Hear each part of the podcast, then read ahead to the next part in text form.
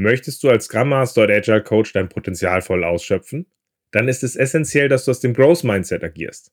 In dieser Folge spreche ich mit Nuriel Kilici darüber, was ein Growth Mindset ist und warum du nur aus dieser Haltung deiner Umgebung wirklich helfen kannst, sich nachhaltig weiterzuentwickeln. Ich wünsche dir jetzt viel Spaß beim Zuhören.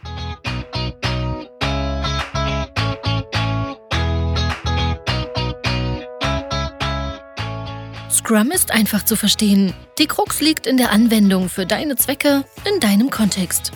Der Podcast Scrum Meistern gibt dir dazu Tipps und Anregungen. Moin Moin, herzlich willkommen zu einer neuen Folge meinem Podcast Scrum Meistern. Ich bin sehr froh, dass Nuriel heute da ist und wir sprechen über das Thema Growth Mindset. Hallo Nuriel. Hallo Ralf, danke für die Einladung. Gerne. Magst du dich einmal vorstellen und was dich mit dem Thema Growth Mindset beschäftigt? Ja, klar. Ähm, ja, also mein Name ist Nuriel Klitschli. Ich äh, kam zum Growth Mindset durch meine Masterarbeit. Ähm, das habe ich in meinem Studiengang interdisziplinäre Medienwissenschaften geschrieben und habe das Ganze als E-Learning aufgezogen, also da dann auch die Verbindung zum, wie kann dieses Growth Mindset auch vermittelt werden. Und ich habe ein Thema gesucht, was irgendwas mit E-Learning zu tun hat, aber auch so ein bisschen diesen Lernmotivationsgedanken dahinter hat, äh, zumal ich mein Masterstudium komplett online absolviert habe und schnell gemerkt habe, wie schnell meine eigene Lernmotivation prächtig den Keller runtergehen kann. Genau. Ah, das ist cool. Weil äh, das, was ich mir hier im Podcast immer wieder wünsche, ist nicht nur, dass wir irgendwie Themen rund um Scrum und Agilität aufarbeiten, sondern halt auch angrenzende Bereiche und uns auch mal so ein bisschen auch so halb außerhalb unserer Blase bewegen. Und da finde ich halt jemanden halt einfach zu sagen, der zum Beispiel auch mal eine Masterarbeit über ein Thema wie Growth Mindset geschrieben hat, sehr spannend, weil ich der Meinung bin, ähm, ein Growth Mindset ist ganz essentiell für agile Coaches, Scrum Master und moderne Führungskräfte, ähm, um wirklich dabei auch effektiv zu agieren. Da werden wir gleich nochmal einsteigen und gucken, wie du da so drauf guckst, weil ich glaube, darüber zu reden, ähm, darüber dann einfach nur zu reden, zu sagen, äh, aus dieser Haltung zu agieren, ist das eine. Zu sagen, wie man wirklich da an sich arbeitet und wie man da auch wirklich guckt, aus dem, dem zu leben, ist das andere. So gesehen bin ich da sehr gespannt, was wir dazu heute lernen werden. Ich hoffe, so gesehen. ich kann guten Input geben. Ach, bestimmt, bestimmt. Also ich fand das Vorgespräch schon spannend und freue mich da sehr drauf. So gesehen, meine erste Frage ist tatsächlich auch ganz einfach. Äh, was ist denn eigentlich ein Growth Mindset? Bevor wir darüber ja. sprechen, warum es äh, großartig ist äh, oder hilfreich ist, wäre es ja vielleicht gut, einmal ganz kurz abzureißen, was es denn ist und was vielleicht okay. der Gegensatz ist.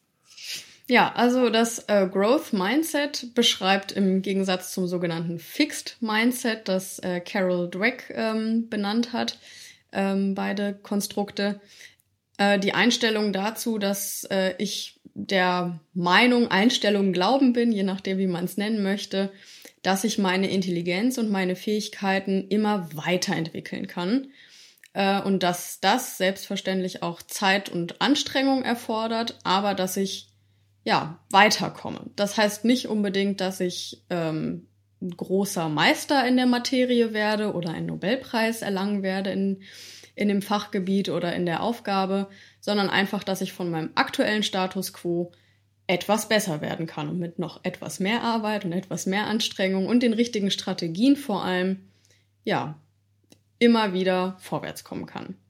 Und das Fixed Mindset bezeichnet dazu im Gegenteil, dass ich der Meinung bin, ich habe von Geburt an mehr oder weniger äh, eine fixe Intelligenz und Fähigkeiten und muss eben damit klarkommen.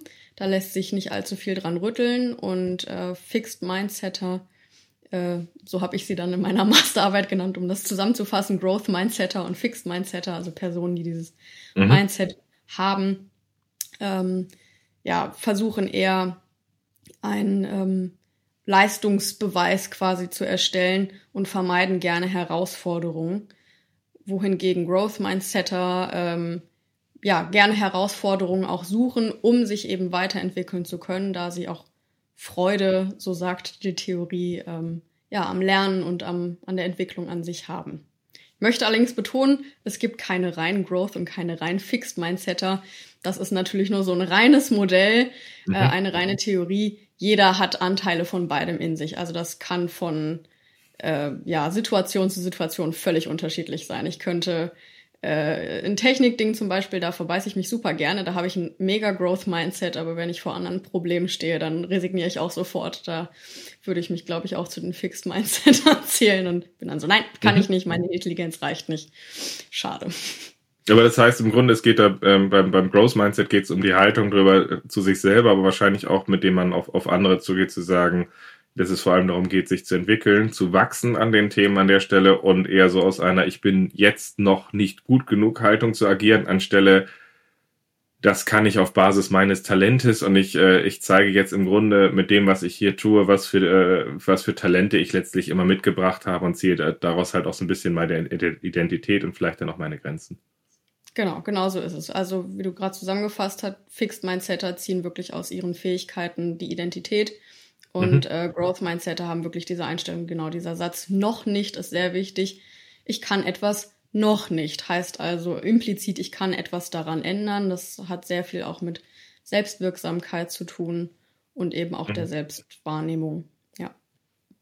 Warum, warum ist äh, für modernes Arbeiten und ähm, du hast ja auch ein paar Kontakte ein bisschen zur Agilität, du warst ja auch vor kurzem sogar auch in meinem Scrum Master Training.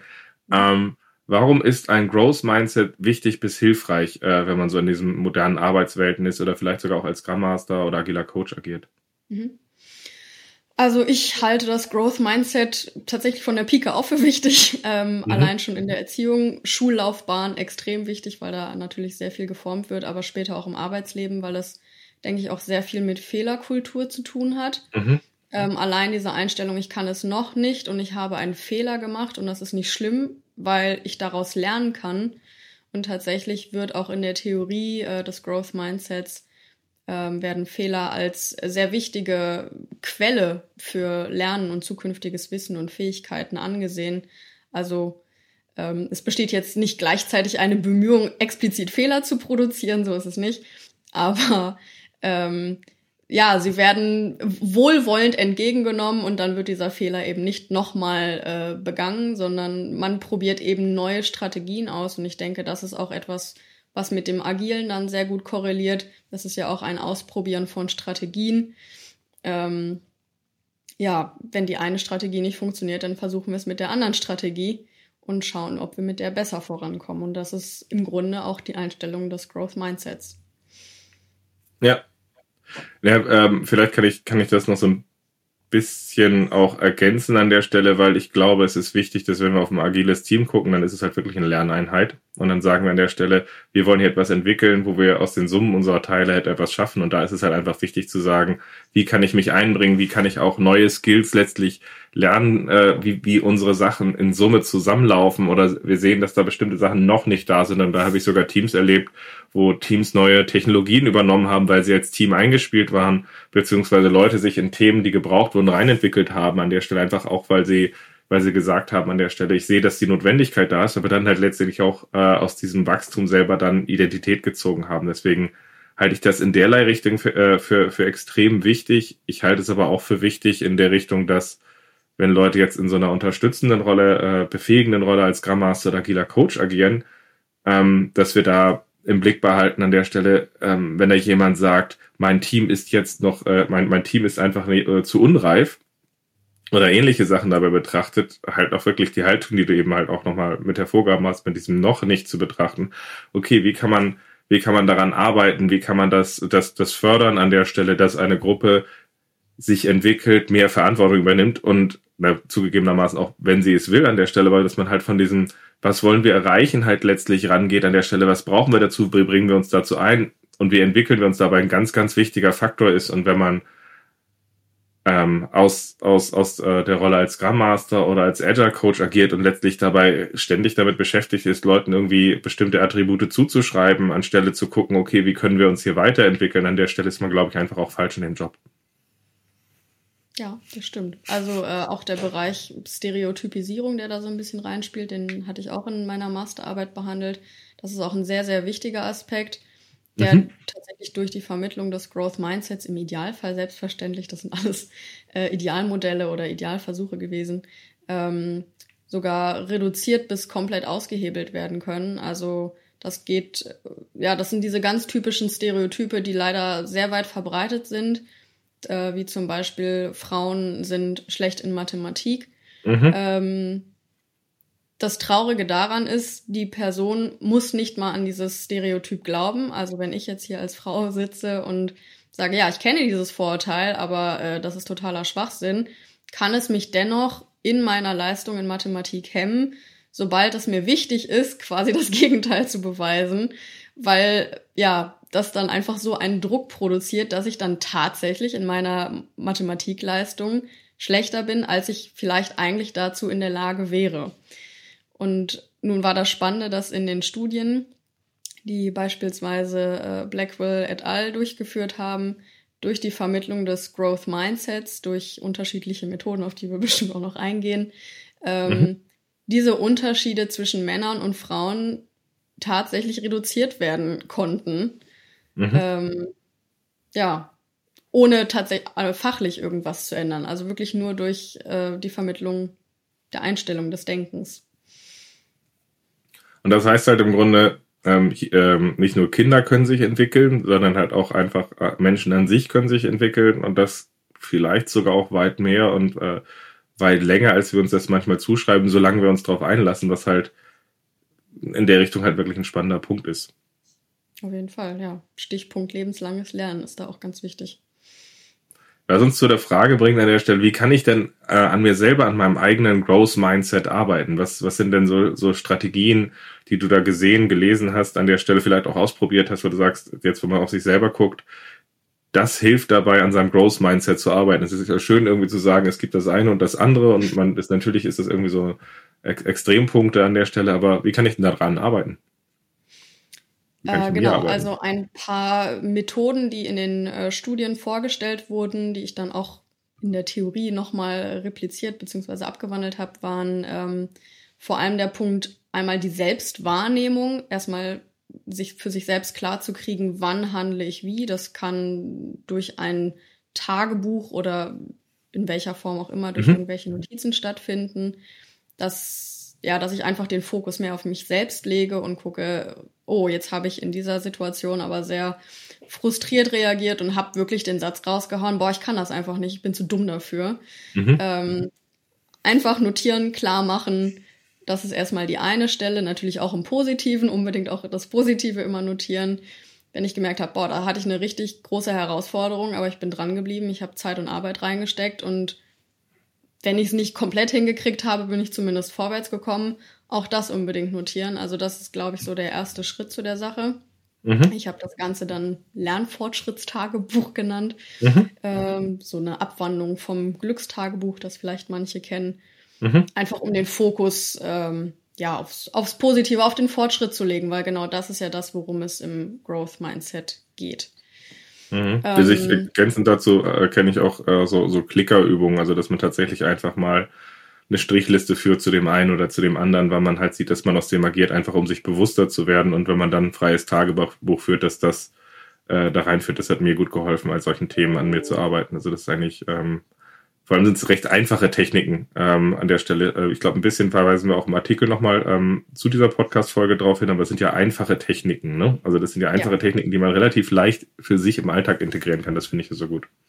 Definitiv, ja. Also es sind wirklich alles sehr einfache Techniken. Ähm, eine, weitere, eine weitere Übung, die ich auch sehr schön und sehr simpel fand, ist, äh, sich einfach mal hinzusetzen und zu überlegen, was habe ich in der Vergangenheit bereits erreicht oder mich darin verbessert, was ich früher überhaupt gar nicht konnte.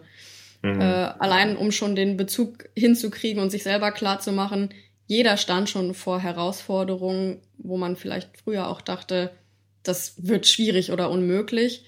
Und ich bin dran geblieben und ich habe es doch hingekriegt, weil allein dieses so, okay, es geht, das kann diesen Knoten auflösen, wenn man halt sehr, sehr tief im Fixed Mindset drinsteckt, zu sehen, okay, ich habe es selbst schon mal hingekriegt, weil äh, viel Theorie und viel Gelaber von außen ist sehr schön.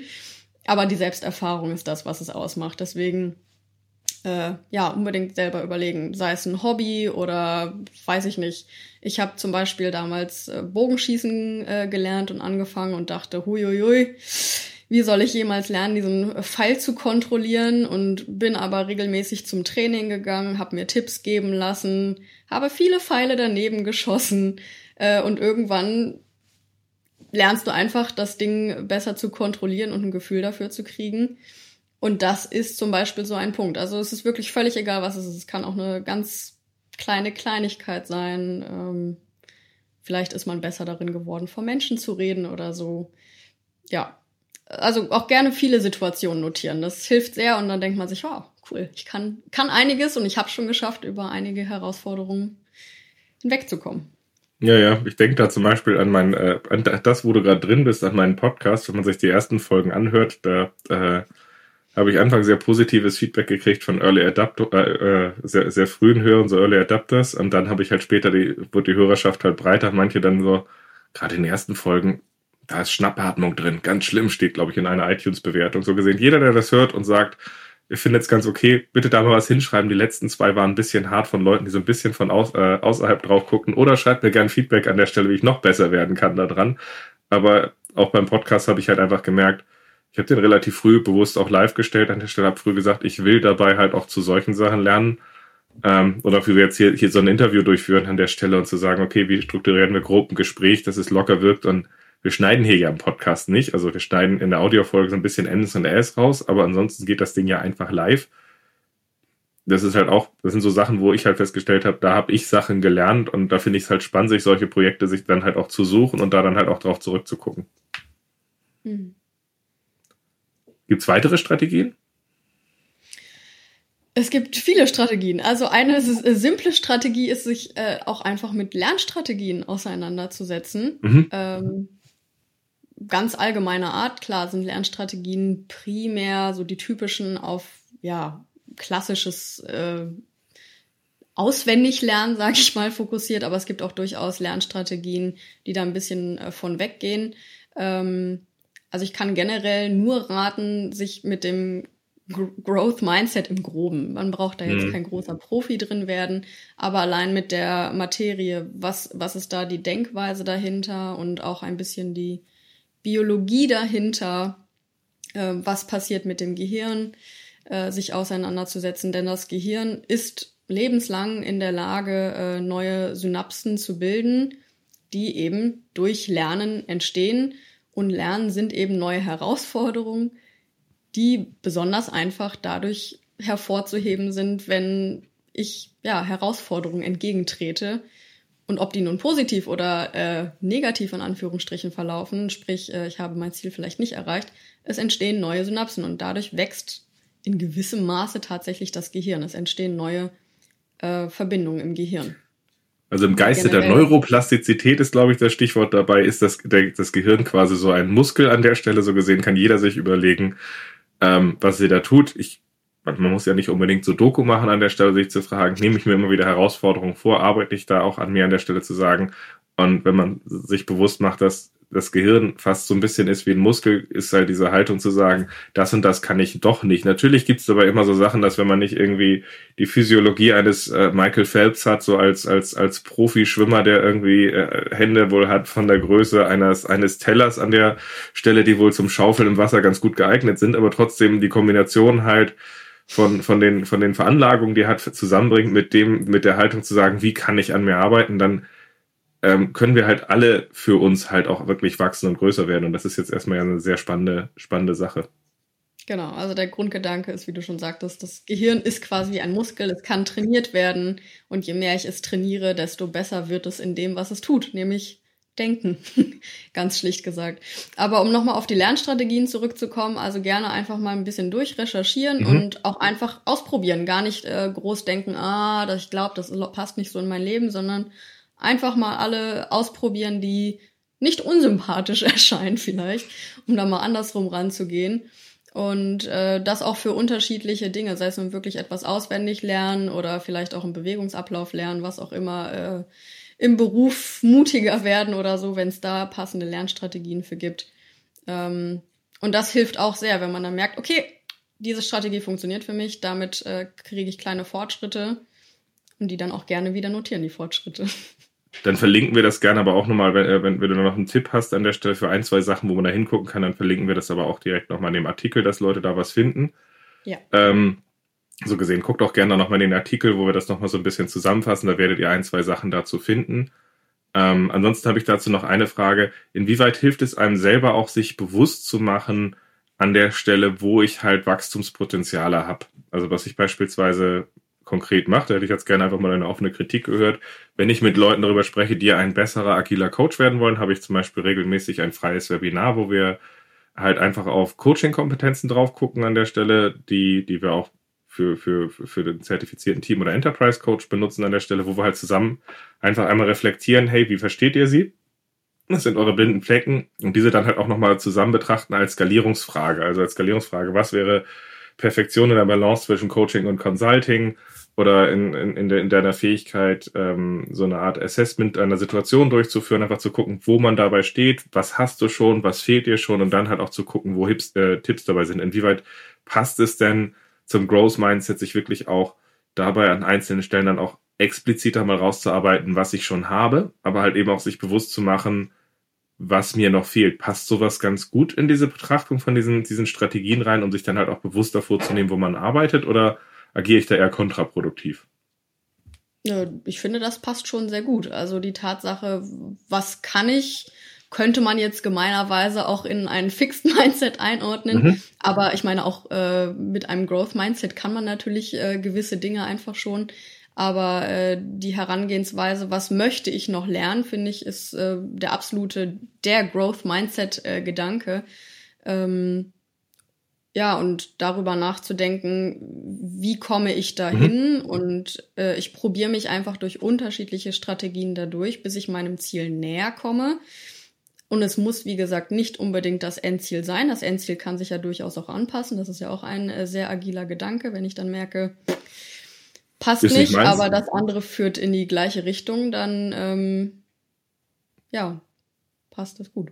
Nee, passt. Also kam mir halt nur einfach gerade in den Sinn, weil äh, ich glaube, für viele ist halt wirklich wichtig, ist, dass, dass wenn sie zum Beispiel auch ein besserer agiler Coach werden wollen, dass man wirklich sich auch hilft, sich klar zu machen, in welchen Bereichen habe ich Entwicklungsbereiche. Und das ist so der, eine Sache, die ich, die ich da immer wieder anwende, die Leuten halt auch hilft hinzukommen. Aber es ist manchmal auch so ein Punkt dabei, gerade wenn man aus so einer Fixed Mindset-Haltung kommt. Ich bin doch schon ein guter Coach. Ich habe nur ein paar Situationen, wo es nicht läuft. Sich dann halt mal mhm. klar zu machen, so frei nach James T. Kirk, ich glaube nicht an ausweglose Situationen. Was fehlt mir denn noch, dass ich in solchen Situationen besser wirken kann, bis zu dem, dass ich halt immer weniger bis gar nicht in solche Situationen gerate, weil ich entweder sie früher halt anders frame oder in dieser Situation anders agiere. Und äh, deswegen sehe ich den Punkt als wichtig an, ähm, merke aber auch in solchen Situationen immer wieder, dass für viele, ich weiß gar nicht mehr, ich glaube sogar auch für mich selber damals äh, es, es so war, dass, dass dieser Punkt, so von der Haltung her wegzukommen, was habe ich denn schon? Ich bin doch schon gut unterwegs hinzukommen wo kann ich denn noch dran arbeiten und wie kann ich mhm. das noch steigern, halt wirklich auch so ein Schalter ist, dass wenn man den umlegt, dann gibt's halt unglaublich viel zu lernen dabei und halt auch einfach immer besser zu werden, um sich auf die unterschiedlichen Situationen zu adaptieren. Ja, also ich denke auch, dass sich der Begriff Grow aus dem Growth Mindset einerseits auf das Physiologische bezieht, mhm. ähm, dass ja, wie gesagt, das Gehirn durch äh, weitere Synapsen in gewisser Weise wächst, aber eben auch auf das persönliche Wachstum im übertragenen Sinne, dass man sich stetig verbessert und weiterentwickelt und nicht auf äh, ja, den bisher erreichten Lorbeeren oder was auch immer ausruht, sondern wie du schon sagtest, guckt, wo kann ich noch besser werden. Und ich glaube, ein ganz wichtiger Aspekt, und das ähm, kam auch in meiner Arbeit vor, ist, sich auch aktiv Feedback einzuholen. Also auch das mhm. ist äh, nochmal ein Tipp, wie komme ich zu einem Growth Mindset. Nicht vor Feedback zurückschrecken, auch wenn es negativ ist äh, oder negativ scheint, ähm, sondern das Feedback wirklich aufnehmen, äh, Sachen, die gut laufen. Da darf man sich auch gerne darüber freuen, dass es nichts Schlimmes, wenn es einfach schon gut läuft. Äh, aber vielleicht dennoch gucken, okay, vielleicht kann ich da doch noch ein bisschen Feintuning betreiben und an den an äh, Feedback, wo natürlich gesagt wird, ja, das könnte man vielleicht noch anders machen, da dann auch wirklich schauen, wie ich es anders machen könnte und verbessern könnte, mhm. um vorwärts zu kommen.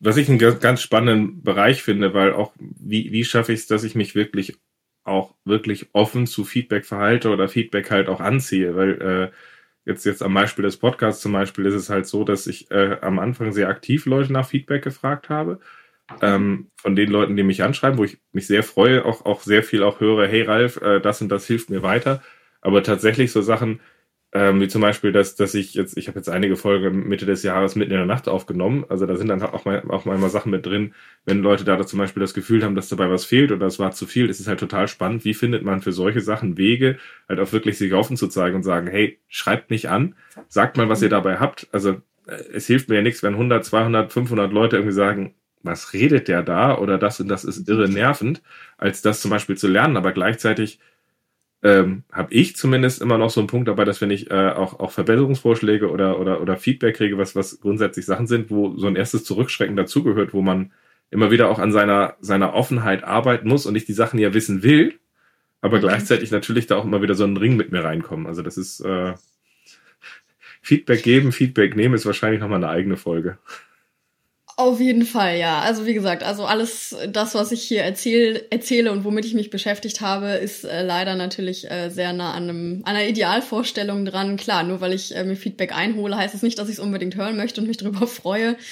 Äh, selbstverständlich hört niemand gerne negatives Feedback. Ähm, kommt natürlich auch darauf an, wie es gegeben wird. Wenn es natürlich einfach kein konstruktives Feedback ist, sondern mhm. mich einfach nur zerstört, dann bringt mir das auch nichts. Also da kann ich noch so offen für sein, dann kann ich da nichts draus ziehen.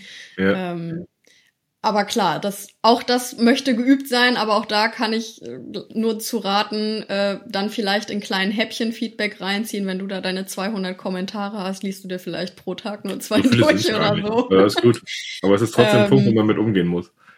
Genau, und dann äh, ja, versuchen auch einfach äh, einen Perspektivwechsel zu unternehmen. Mhm. Das, auch das ist im Growth Mindset wichtig, eben nicht nur vom, vom eigenen äh, Raum auszugehen, sondern eben auch von der Wahrnehmung anderer. Ähm, ja, und da zu schauen, okay, passt das vielleicht doch irgendwie, kann ich das anpassen.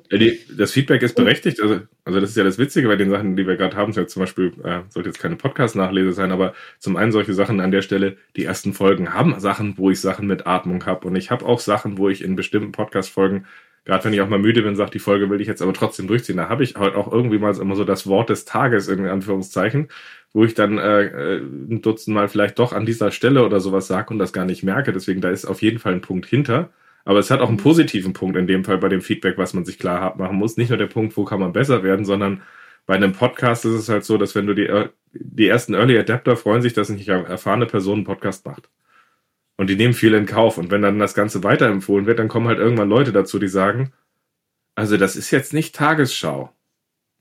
Und der Podcast wird nie Tagesschau werden, aber trotzdem ist der Punkt dabei, damit dem Feedback halt sich nicht nur klar zu werden, da sind weitere Verbesserungspotenziale, sondern da ist einfach auch der Punkt dabei, ähm, sich klar zu machen, herzlichen Glückwunsch, Ralf, du hast dir deine neue Zielgruppe erschlossen. äh, da arbeitet es halt schon mit an einem. Aber was ich nochmal spannend finden würde, zu wie man an, an sich arbeitet, ist nochmal die Frage, du hast ja, während du an dieser Masterarbeit geschrieben hast, auch ein paar Sachen ausprobiert. Vielleicht hast du noch so ein, zwei Sachen, die du erzählen möchtest, wo du sagst, das fandst du ganz spannend, wo du gesagt hast, das habe ich aufgegriffen, wie das auf dich so wirkte, oder wo du auch sagtest, schön die Theorie gelesen zu haben und dann äh, traf es auf meine Wirklichkeit oder so. Äh, ja, also ich habe mich in meinem Alltag einfach oft ertappt, wie ich selber gesagt habe, boah, ich kann das nicht, das geht nicht, das ist doof. Mhm. Mhm. ähm, natürlich gerade im Prozess des Schreibens der Masterarbeit. da ist das ein Satz, der gerne mal auftritt. Ich kann das nicht, ich schaffe das mhm. nicht. Ähm, und da ist mir dann natürlich, dadurch, dass ich mich mit der Materie beschäftigt habe und auch drauf geachtet habe, wie ich am Anfang erwähnt hatte, einfach selber beobachten, äh, habe ich mich dann selber oft verbessert und habe gesagt, okay, ich habe es jetzt noch nicht geschafft und äh, ich habe jetzt gerade Probleme damit. Ähm, Vielleicht brauche ich hier und da noch Hilfe und suche mir dann äh, die Unterstützung, wenn ich welche bekommen kann. Ähm, genau, also ich hatte am meisten Berührungspunkte mit der Selbstbeobachtung und mit diesem mhm. Etappen des Fixed Mindsets, wo es mhm. rausblubbert mhm. und das mit noch nicht oder jetzt nicht ähm, abzufedern. Ähm, mhm. Genau, habe aber auch äh, weitere Strategie, die ich jetzt mal so nebenbei einführe. Der Punkt der äh, Neuattribuierung nennt sich das dann, ähm, dass ich wirklich mir die Situation angucke und schaue, woran liegt das, beziehungsweise woran könnte es liegen. Also wenn ich jetzt an meiner Masterarbeit sitze ähm, und den Gedanken habe, boah, ich bin gerade völlig überfordert, das ist unmöglich zu schaffen das nochmal mit ein bisschen Abstand durchatmen. Da können einem auch gerne Freunde, Familie etc. bei helfen, die ja auch gerne ja, mhm. einfach sagen, hey, atme durch, das wird schon, ne? So diese mhm. klassischen Sätze, du schaffst das schon. Aber dann nochmal drüber nachzudenken, woran liegt das gerade, dass ich dieses Gefühl habe? Und dann kommt eben die Neuattribuierung. Sind mhm. das meine Fähigkeiten? Das wäre dann äh, der Fixed Mindset-Gedanke und das so, nein, ich glaube, ich habe die Fähigkeiten, aber ich habe eben gerade Zeitdruck. Das ist äh, eine, ein Umstand, der dazu führt, dass ich dieses Ich schaff's nicht Gefühl habe. Mhm. Ich habe sehr viel zu tun in sehr wenig Zeit. Auch ein Umstand. Der nächste Punkt ist dann, ich habe tatsächlich gerade relativ wenig Unterstützung und das ist eine Situation, in der ich so in dem Sinne noch nie gesteckt habe, in der mhm. Bachelorarbeit schon, aber da hatte ich tatsächlich mehr Unterstützung von meiner Betreuerin. Bei der Masterarbeit war ich jetzt sehr, sehr mhm. alleine unterwegs und habe gemerkt, wie mich diese Umstände einfach überfordern. Mhm. Und das ist dann ein Punkt, um davon wegzukommen, zu sagen, nicht ich schaffe es nicht, sondern da sind einfach gerade sehr viele externe Umstände, die zu diesem Gefühl führen. Und wie kriege ich, den Griff? Eben mein, hm? Und wie kriege ich sie vielleicht auch teilweise dann in den Griff? Genau. Und welche kann ich davon vielleicht kontrollieren, beeinflussen? Durch Hilfe, durch besseres Zeitmanagement. Ich habe mir dann nochmal eine Aufgabenliste gemacht, ganz klassisch, klassisch was noch ansteht, äh, habe die nochmal umsortiert, priorisiert, was muss, was muss nicht. Ähm, genau, habe mir ja. Unterstützung von Freunden geholt, wo es ging. Solche Geschichten. Und das, finde ich, hilft sehr, einfach den Fokus von den eigenen Fähigkeiten so ein bisschen wegzulegen und sich dann nicht selber die Schuld zu geben, ähm, sondern auch zu gucken, welche äußeren Umstände dazu führen. Mhm. Was uns fast ein bisschen auch zu der Frage bringt, äh, wie kann man seinem Umfeld oder anderen Leuten helfen, ein Growth Mindset zu entwickeln? Weil dieser Punkt, den du gerade ansprichst mit, es gibt halt Faktoren, die es einem nicht leicht machen, sich zu entwickeln ähm, und weiterzukommen an der Stelle, ist ja sicherlich ein Faktor, der damit reinspielt, so gesehen. Ähm, was hast du dazu gelernt, äh, dazu gesehen äh, an der Stelle, was einem dabei helfen kann, dass man seinem Umfeld und anderen Leuten helfen kann? Ja, also ich glaube, das Umfeld so nonchalant mal eben mit dem Growth Mindset einzupudern, ist, glaube ich, nicht einfach. Also ich glaube, das mhm. Einzige, was man da tun kann, ist ähm, das, was man selber schon erfahren und äh, vielleicht sich auch mit beschäftigt hat, einfach im Alltag ein bisschen weiterzutragen und es natürlich auch zu leben, dass äh, wenn vielleicht der Kollege zu einem kommt und sagt, oh Mann, ey, ich habe die Aufgabe wieder nicht hingekriegt, ich bin da einfach zu doof für, dass man dem dann vielleicht zurückspiegelt, hey, nee, du bist nicht zu doof, du hast das jetzt gerade nur nicht hingekriegt, weil, weiß ich nicht, Zeitdruck etc., wie gesagt, das können externe Umstände sein. Mhm. Ähm, vielleicht dem auch zu den äh, Kollegen, Kolleginnen zu fragen, hey, brauchst du vielleicht Unterstützung darin? Also wirklich auch bei den Mitmenschen den Fokus vom ich kann es nicht, ich habe meine fixen Fähigkeiten wegzulenken hin zu du kannst es noch nicht und Was fehlt dir dafür, dass du es kann, äh, kannst oder dass du es entwickeln kannst? Genau. Mhm. Brauchst mhm. du Unterstützung etc. Genau, das ist, äh, geht dann natürlich auch sehr ins Agile rein, ja. Wobei das, was ich dann wahrscheinlich nochmal in einer separaten Folge behandeln werde, was ich glaube, was, was nochmal einen äh, sehr großen Unterschied macht, ist, äh, ist der Punkt, von dem, je nachdem, wie ich aus einem Mandat agiere. Also ich habe schon mal eine Folge gemacht, das Mandat als äh, das Mandat für, für uns als agiler Coach und Scrum Master. Aber da haben wir jetzt einige Sachen nochmal schärfer rausgearbeitet. Und ich glaube, der Punkt, wenn man mit einer Gruppe klarer rausgearbeitet hat an der Stelle, was wollt ihr erreichen, wie wollt ihr dazu eine agile Methode benutzen und wo müsst ihr da wie anders vielleicht auch zu agieren und wo tut ihr euch schwer und wünscht euch Hilfe? Also wenn dieser Punkt halt klarer rausgestellt ist und man quasi da so ein bisschen als Sparringspartner und Coach positioniert ist an der Stelle, dann kannst du halt anders agieren als ich möchte einfach mein Umfeld mit, äh, mit dem Growth Mindset einpudern, wo man natürlich anderen Leuten halt gegenüber natürlich halt auch äh, jetzt im Kleinen halt auch äh, in Anführungszeichen gut zureden kann, aus der Haltung agieren kann.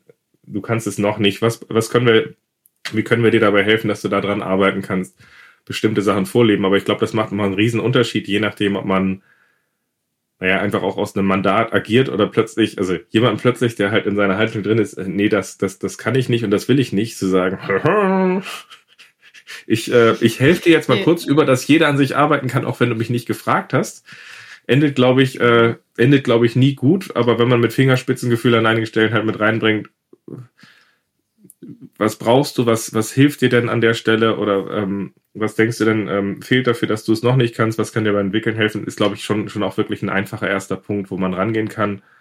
Aber das ist natürlich dann aus der, der Umgebung, wo das gerade so einem Scrum Master, einem agilen Coach halt auch zufällt, zu sagen, nicht nur, schreibt die mal nicht aus der inneren Haltung ab, weil auch da erlebe ich immer wieder, wenn man sagt, der kann das nicht aus der Haltung äh, mhm. in, in, in diesen, äh, diesen Rollen zu arbeiten.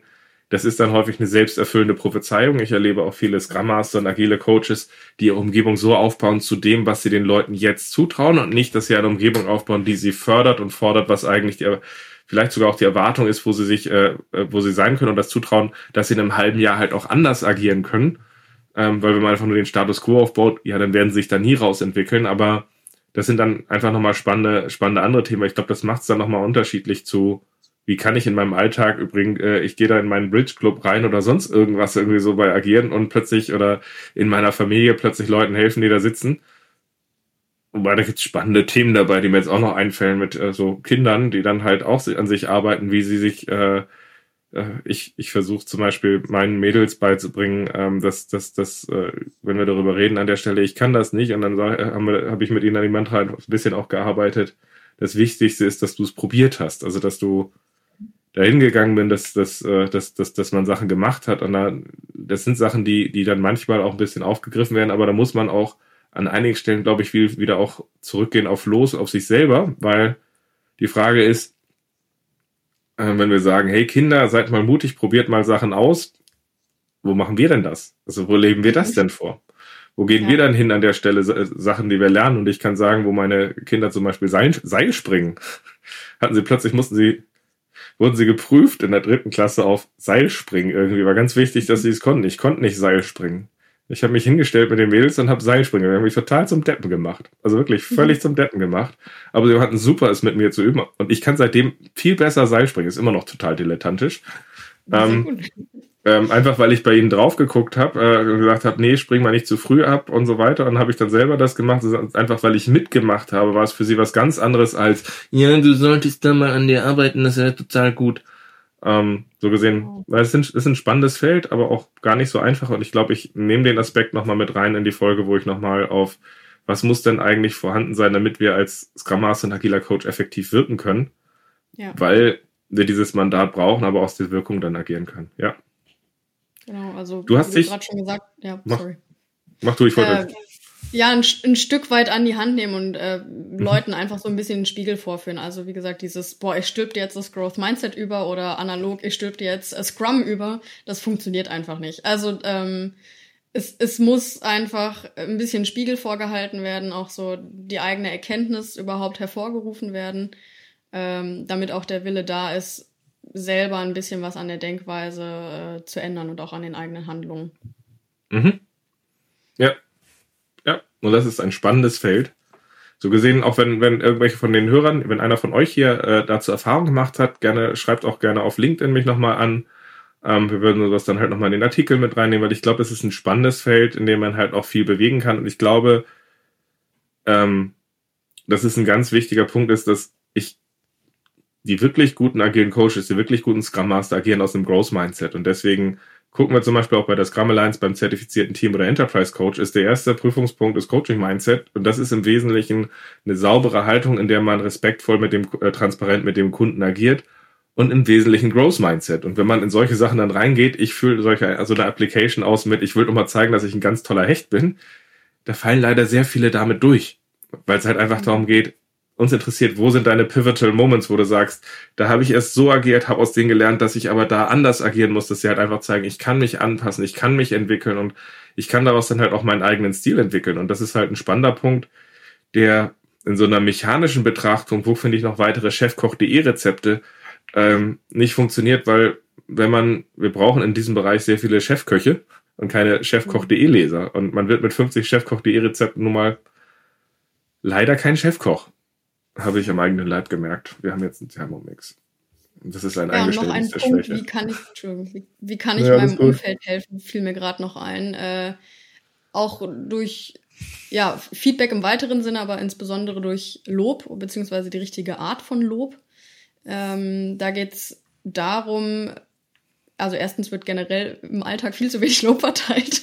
Äh, es ist eine sehr schöne, positive Art, in die Umwelt zu treten, einfach ja, loben, Feedback geben, das positiv ist. Äh, und da liegt, wie gesagt, der Fokus auf dem richtigen Loben im Sinne von, den Prozess und den Fortschritt zu loben. Also nicht zu sagen, boah, du bist toll. Das mhm. wäre dann nämlich wieder Fixed Mindset und ähm, das hast du toll gemacht und äh, alles prächtig, du bist der Beste auf Erden. Das ist so ein typisches Fixed Mindset Lob, sondern zu sagen, boah, das war wirklich schwierig und du hast dich angestrengt und reingehängt und guck mal, wo du jetzt gelandet bist. Mhm. Ähm, das ist richtig super, wie, wie dein Prozess dahin war, so diesen Prozess zu betonen.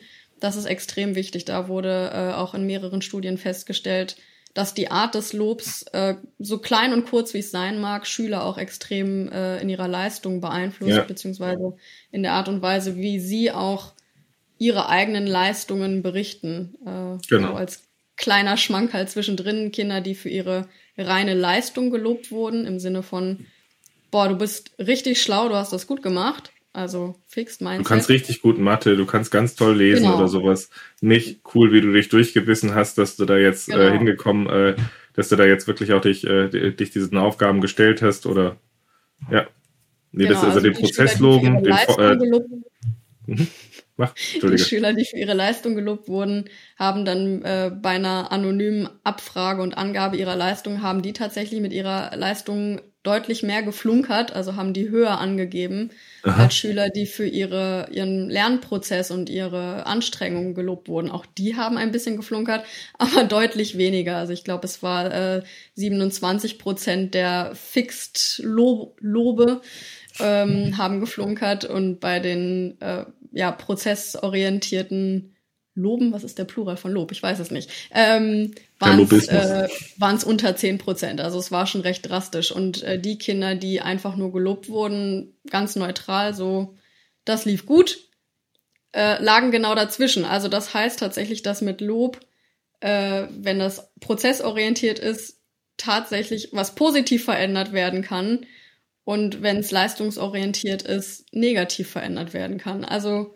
Mhm. Entweder neutrales Lob wählen oder wirklich prozessorientiertes Lob. Das ist, glaube ich, auch eine sehr einfache Methode, das Umfeld ganz unauffällig in die richtige Richtung zu bringen.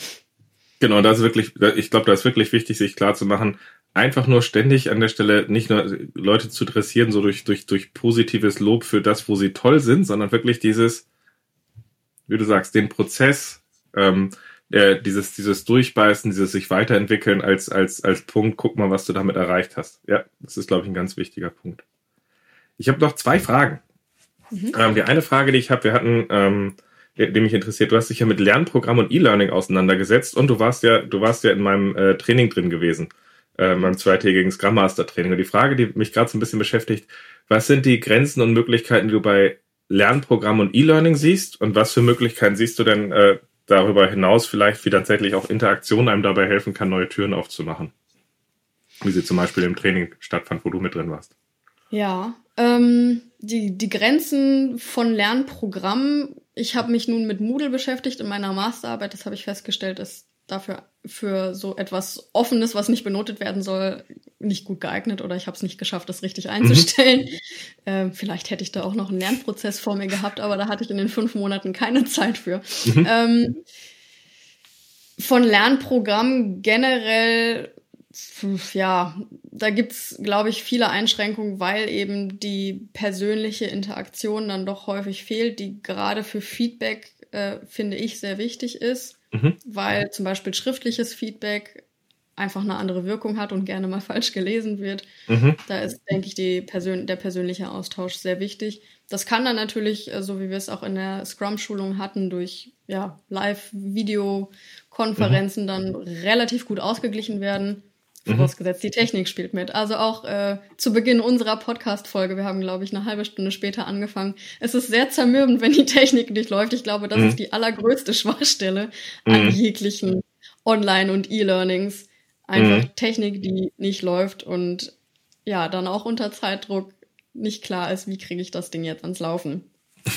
ähm, ja. Aber welche Möglichkeiten ergeben sich denn, also wenn man zum Beispiel, also ich, ich glaube, es ist ganz spannend und ganz wichtig zu sagen, Vielleicht kennt irgendwer anders da draußen ein gutes E-Learning-Programm, wo er sagt, das hilft einem an, an, seiner Haltung, an solchen Themen zu arbeiten. Aber das, was du jetzt gerade sagst, ist, du bist sehr stark an Grenzen gestoßen an der Stelle, wenn du einfach nur klinisch Leuten irgendwie, hier ist ein bisschen, das ist ein Growth-Mindset und hier so ein paar Sachen rübergehst und mach mal diese Übung dreimal am Tag oder sowas, dass das so ein Punkt dabei ist. Da guckst du jetzt gerade so ein bisschen drauf, das ist ein bisschen limitierend dabei äh, an der Stelle das zu tun, aber vielleicht gibt es da Leute, die da schon bessere Zugänge gefunden hast. Du hast sie noch nicht gefunden in Anführungszeichen, sondern bist halt an, an, an Grenzen gestoßen. Und gleichzeitig würde mich halt mal interessieren an der Stelle, wenn man jetzt ähm, das nochmal in äh, Kontrast setzt zu zum Beispiel so einer Interaktion, wie wir sie äh, zum Beispiel in den zwei Tagen im Training hatten. Inwieweit gibt denn sowas neue Räume, Möglichkeiten, dabei anders in der Richtung zu lernen? Also was ist dir dabei vielleicht nochmal aufgefallen? Äh, also ich finde, ein sehr guter Aspekt waren diese interaktiven Boards, weil da ja gemeinsam gleichzeitig agiert werden kann. Mhm. Allerdings auch da finde ich die Verbindung mit zur Video-Live-Schalte wichtig. Äh, mhm. Einfach zur direkten Kommunikation, weil ich persönlich das schwer finde, dass nur durch schriftliches oder durch Mausbewegungen überhaupt äh, eine Kommunikation stattfinden zu lassen, die. Sondern dass der Mensch als Ganzes zusammenwirkt. Genau. Mhm. Also, weil einfach auch der Tonfall, der Gesichtsausdruck, wie auch immer, extrem wichtig ist in der Kommunikation.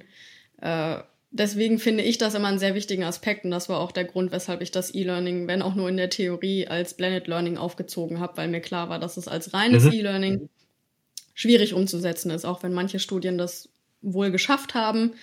Äh, es gab aber auch reine Präsenzschulung, deswegen habe ich dann da den Mittelweg gewählt. Mhm. Ähm, genau, die Scrum-Schulung könnte man ja jetzt auch als ja, Live-E-Learning, also könnte man auch irgendwie als Blended Learning in der Hinsicht betrachten. Äh, mhm. Wobei es ja doch eher Richtung Präsenzschulung in dem Sinne geht, mit technischen Hilfsmitteln. Ähm, das ist eine Live-Online-Schulung. Genau, also, klar, ein großer Vorteil, äh, das E-Learning als E-Learning aufzuziehen, ist, dass die Ergebnisse un un unendlich natürlich geteilt werden können stetig verändert und verbessert werden können. Das ist natürlich etwas, was äh, in Natura auf Papier und Co. einfach schlecht geht. Wenn ich da eine Mindmap mache und mich formale, muss ich wieder von vorne anfangen. Mhm. Ähm, und gerade für Sachen, hey, ich probiere mich jetzt einfach durch, was ja in Sachen Lernstrategien oder auch in Sachen mhm. Scrum super ist, da ist digitales äh, Arbeiten, E-Learning natürlich unschlagbar, weil ich kann Bereiche, die ich noch benutzen kann, weiter benutzen und durch neue Elemente einfach ergänzen oder abändern. Ja. Also ich glaube, was, was zu E-Learning halt ganz äh, spannend ist, gerade wenn man so in Blended Learning-Ansätze geht, dann lerne ich gerade in meinem Mentoring-Programm sehr stark, dass es, also ich habe bewusst die Lernmodule in dem, dem Programm bewusst nicht äh, bisher in, in die Retorte gebracht, also in Videos und, und vorgegebenen Materialien, sondern eher die Teilnehmer kriegen ein paar Sachen zum Lesen vorher und dann haben wir eine, eine 90-minütige Live-Online-Session, das habe ich bewusst nicht gemacht, weil ich der Meinung war, ich habe noch nicht genug die, genug die Muster zusammen, dass ich weiß, wann mir wer wie übers Stöckchen springt. Also wenn ich in einigen Lernmodulen irgendwie in ein, zwei Jahren so weit bin, dass ich genau weiß, wenn wir über Team sprechen und Teamentwicklung sprechen, dass es da Bereiche gibt, wo Leute, wenn ich sie erst das frage, gehen sie mir dahin. Jetzt kann ich ihnen danach eine Perspektive geben an der Stelle, die alle eigentlich gerne ausblenden. Dann bin ich irgendwann dabei, dass ich eine Dramaturgie, glaube ich, auch schaffen kann, mit der ich so etwas in äh, in die Retorte, nenne ich es jetzt mal, halt auch nochmal bringen kann an der Stelle in Textform, in, ähm, in Videos an der Stelle. Aber auf der anderen Seite sehe ich da die große Gefahr, dass wenn Leute bei solch schwer greifbaren Themen versuchen, das halt direkt in die Retorte zu, äh, zu bringen. Also zum Beispiel ich in meinem Mentoring-Programm hingegangen wäre und gesagt hätte, ich pack das in die Retorte von vor zwei Jahren oder vor drei Jahren, wo ich die, äh, wo ich die ersten Lernmodule irgendwann gemacht hatte. Äh, an der Stelle, wenn ich da drauf gucke und dort agiert wäre mit ähm, ich hätte das damals einmal aufgenommen. An der Stelle würden die Leute den Wissensstand dort jetzt mitkriegen, wie wir das, der, wie wir das vor zwei, drei Jahren haben. Und deswegen ist, glaube ich, der Weg auch dabei zu sagen, es gibt die Wirkung dessen, dass Interaktion einem nochmal ganz anders Räume zeigen kann, gerade auch wenn man Zusammenübungen halt macht. Aber es gibt halt auch den Faktor, den man sich halt als jemand, der Lernmaterial bereitstellt oder der eine Lernumgebung schafft, sich klar zu machen, kannst du dir wirklich schon, kannst du wirklich schon dabei drauf gucken, wie du diese Dynamik bei dem Lernenden erzeugst, dass, dass du da wirklich halt auch vorankommst und dass es für ihn funktioniert, da wirklich das zu lernen, was er nicht aus Büchern lernen kann oder warum er nicht einfach nur eine Podcast-Folge sich anhört und vielleicht auch berieseln lässt. Und ich glaube, das ist ein, in, in beiderlei Hinsicht ein spannendes Thema. für die Scrum-Training selber finde ich es halt wichtig, dass die halt diese, diese Interaktion haben, wo man halt erlebt, auch sieht, wo man sich schwer tut, auch sieht, wie man sich über so zwei Tage entwickelt. Und da wüsste ich ehrlich gesagt vieles leider noch nicht, wie ich das in Lernmodule reinbringen kann, weil ich glaube, es braucht halt dieses Erfahren, dieses Erleben. Bin da aber sehr gespannt, was sich da noch entwickelt, dass man da hinkommt. Hab aber gleichzeitig auch Angst, dass man zu viel zu früh in die Retorte packt und sagt, mhm. wir packen Buchwissen halt einfach in, in, in Trainings rein, damit Leute Tests bestehen. Und da habe ich jetzt ein bisschen Angst vor. Ja, Nee, also ich habe auch, wie gesagt, bewusst den Fokus auf Blended Learning gelegt, weil ich mhm. auch äh, die Interaktion wichtig finde. Äh, wobei man in E-Learnings natürlich gut die reine Interaktivität äh, hervorrufen kann, wenn es wirklich gut aufgebaut ist. Mhm. Da hat mir selber an der Stelle auch noch ein bisschen die Erfahrung gefehlt. Äh, mhm. Ich habe jetzt auch nicht die blendendsten Übungen produziert an der Stelle. Ähm, genau, aber die Mischung aus Interaktivität für sich alleine oder auch im Gemeinsamen, mhm. aber auf jeden Fall selber ausprobieren und Interaktion, um wirklich in die Situation zu kommen, ist generell sehr wichtig und fand ich auch in der Schulung sehr angenehm, weil reines Theoriewissen, wie du schon sagst, ist immer schön, aber mhm. selber erfahren ist einfach was ganz anderes. Und deshalb, wie gesagt, auch diese Übung, mach dir selber klar, worin du schon Erfolge erzielt hast, wo du früher mhm. dachtest, das schaffst du nicht. Das ist eigentlich fast schon ein schönes Schlusswort, ne? Weil wir haben jetzt einmal, einmal so, so die letzten 50 Minuten schon äh, tatsächlich einmal durchgearbeitet. Was ist ein Growth Mindset? Warum ist es wichtig und hilfreich? Wie kann ich selber mir, mir daran arbeiten? Haben da so ein bisschen reingebohrt, ja auch wirklich in die spannende Frage, wie wir unserem Umfeld dort helfen können. Und da war mein Highlight jetzt bisher auch aus der Folge gewesen, äh, der Punkt zu sagen, okay, muss sich auch bewusst machen, handle ich aus einem Mandat heraus, in Anführungszeichen, mache ich da was oder wirke ich auf meinem Umfeld? Wenn ich auf meinem Umfeld wirke, das mit dem äh, Vorleben fand ich sehr spannend und jetzt auch in dem äh, Punkt aufs Lernprogramm auch nochmal ähm, diesen Punkt mit reinzubringen. Natürlich haben Lernprogramme, E-Learnings gewisse Vorteile auch in der Reproduzierbarkeit und in der Verfügbarkeit, aber auch Interaktion schafft etwas mit drin, aber sich auch bewusst zu machen, wie klar sind wir denn in den Themen, wenn wir solche Sachen aufbauen, finde ich, finde ich, sind, sind sehr spannende Punkte ich habe noch eine letzte Frage an dich. Was ist so ein letzter Tipp, so ein letzter Appell, den du gerne den Hörern zum Thema mitgeben möchtest? Äh, mein Appell, weil ich das selber eine sehr schöne Methode äh, finde, ist wirklich sich selber zu beobachten und mhm. positive Dinge aufzuschreiben. Seien es Lernprozesse. Ich führe tatsächlich selber seit einiger Zeit ein Glückstagebuch. Ich finde, das verändert die Sicht auf die Welt tatsächlich positiv. Aber das Durchhaltevermögen gefragt. Also das funktioniert auch nicht nach drei Tagen einer Woche. Es erfordert am Anfang Mühe und da ganz Growth Mindsetig nicht von der Mühe und vielleicht den anfänglichen, ja, fehlenden Fortschritten abschrecken lassen, sondern einfach ein bisschen durchhalten und äh, gucken, was es für Effekte auf einen selber hat. Nuriel, danke für deine Zeit. Ich fand das einen ähm, sehr schönen Austausch. Ähm, hat bei mir auf jeden Fall ein paar, paar, paar, paar Denkanstöße auch nochmal angeregt, äh, wie wir das Ganze einzusortieren haben. Und ich hoffe, wir hören uns bald wieder. Ja, gerne doch. Danke für die Einladung nochmal. Gerne. Und auf bald. Tschüss.